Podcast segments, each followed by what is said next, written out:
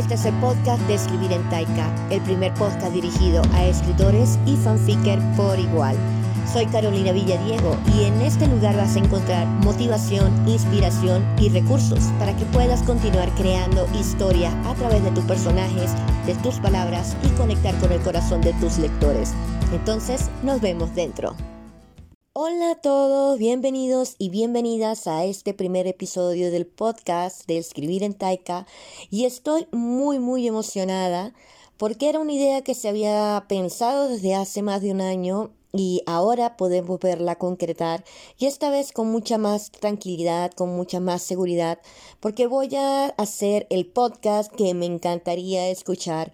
Y espero que todas las personas que me estén escuchando en este momento puedan sentir esa misma sensación, escuchar el podcast que quieren escuchar, un podcast dirigido directamente a los escritores y a los fanfickers, a los dos por igual, porque los dos somos al final lo mismo.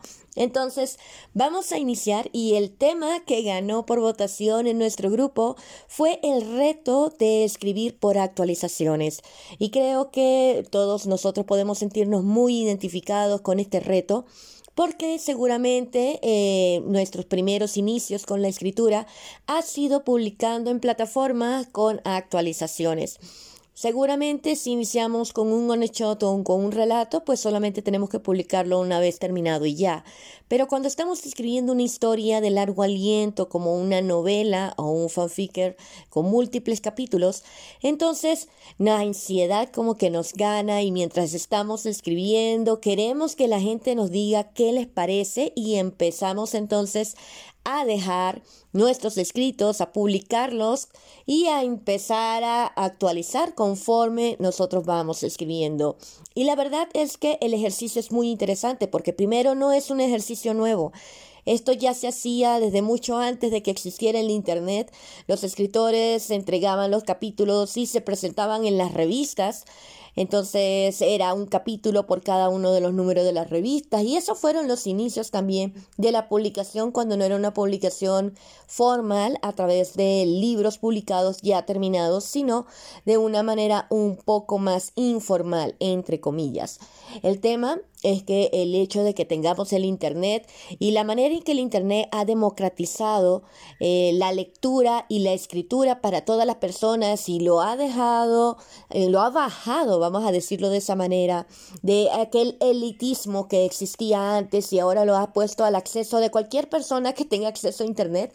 Entonces el tema de las publicaciones con actualizaciones se han hecho mucho más comunes. Hay múltiples plataformas que incluso trabajan de esta manera y pagan eh, de esta manera como supernovelas, si mal no recuerdo, es una de ellas.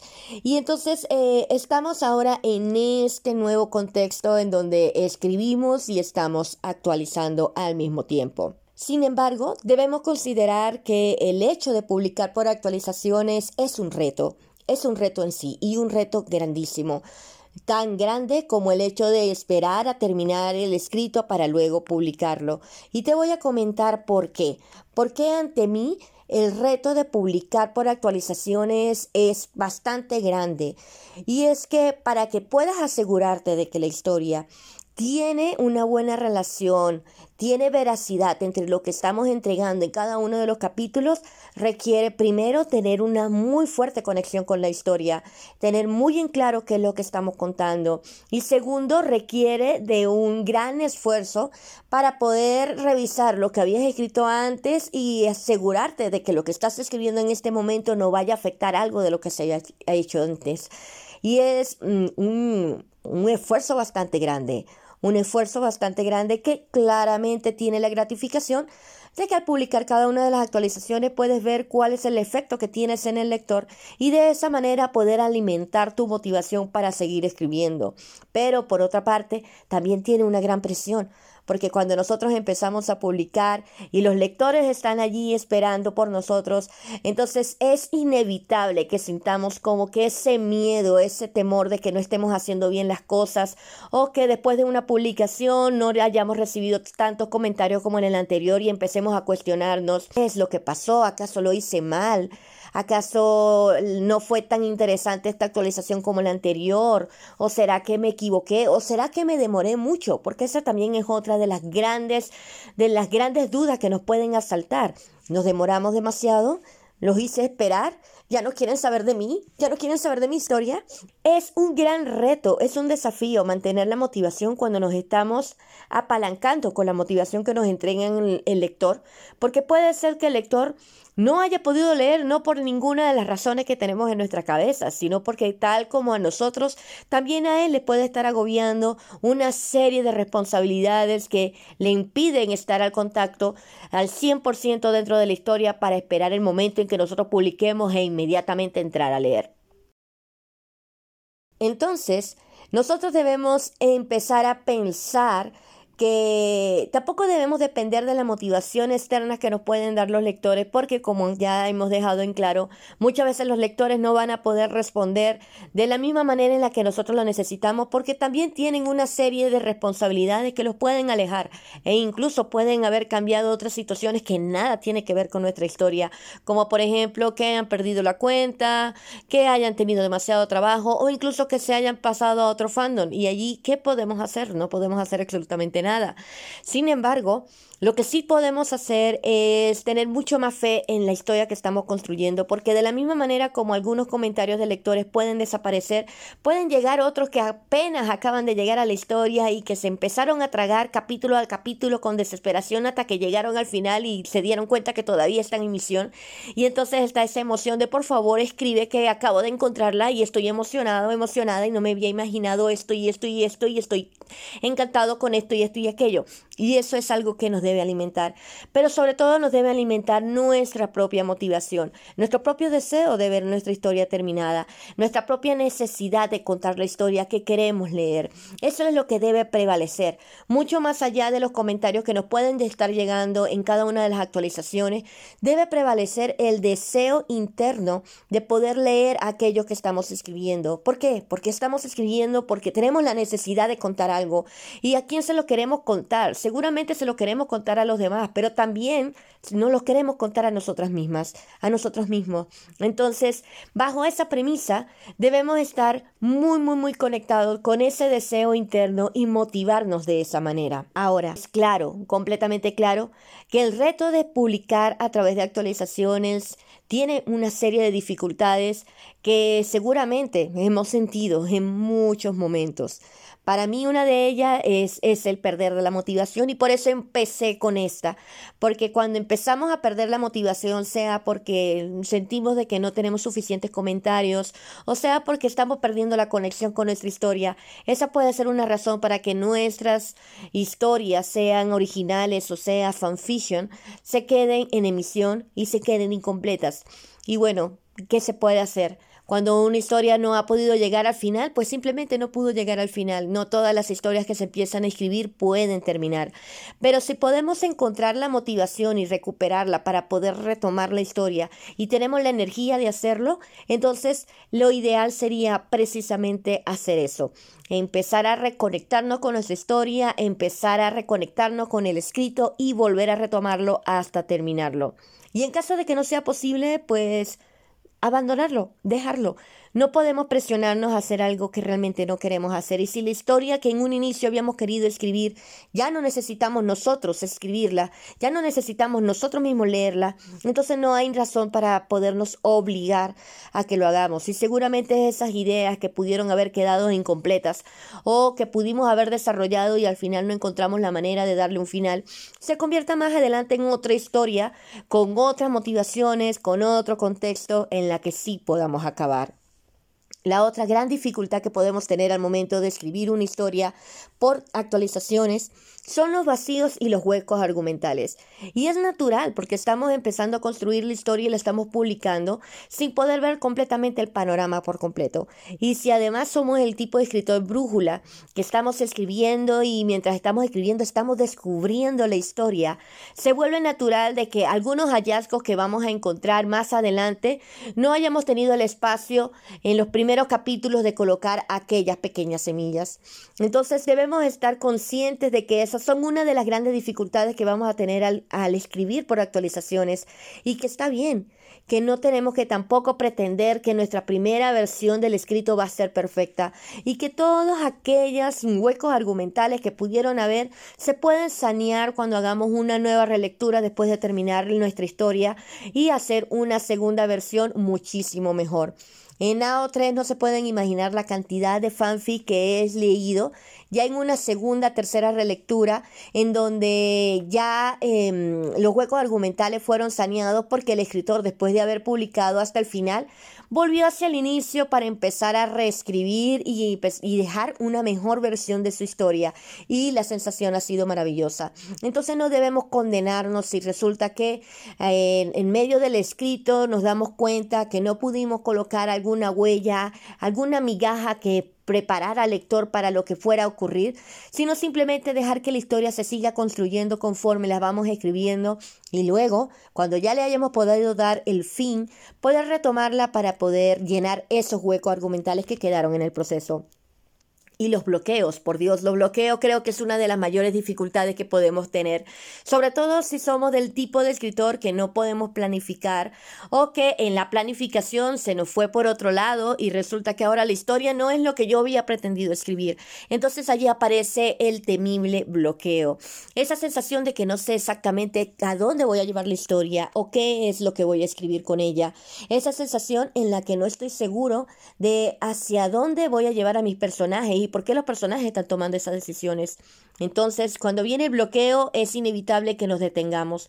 Y no debemos sentirnos culpables por detenernos por culpa del bloqueo, porque el bloqueo puede venir de muchas maneras. Y seguramente voy a hablar en un siguiente capítulo sobre todos los motivos que podemos tener en el bloqueo y lo necesario que es identificarlo. Pero el bloqueo puede venir de muchas formas, de muchas maneras. Y lo importante es que podamos detenernos, ver la historia, ver lo que estamos escribiendo y hacia dónde queremos ir para que podamos tomar decisiones decisiones que nos va a ayudar a retomar a nuestro escrito y a llevarlo al final que necesitamos. Ahora hemos hablado de cuáles son esas dificultades, pero no podemos dejar de hablar sobre qué podemos hacer para solucionarlos, porque tampoco vamos a quedarnos en los retos y en las dificultades y no vamos a darle una pequeña luz para las posibilidades que tenemos de superar y de poder terminar nuestro escrito. Seguramente piensa que voy a decir, no, termina el escrito antes de empezar a publicarlo, esa es la mejor manera de que no tengas un hiatus, eso puede ser la solución más viable que podamos escuchar, pero seamos honestos, estamos ansiosos y ansiosos por saber la respuesta de nuestros lectores, entonces es natural y está bien que queramos empezar a publicar. Mis recomendaciones, entonces, estos son los consejos que te puedo dar. Eh, yo como escritora, tanto de originales como de fanfiction, que he abandonado historias y que también he culminado historias, tanto cortas como largas, historias de más de 60 capítulos y 300 mil palabras, como historias cortas de 30 mil palabras. Entonces, mis consejos son los siguientes. Primero, tener un plan.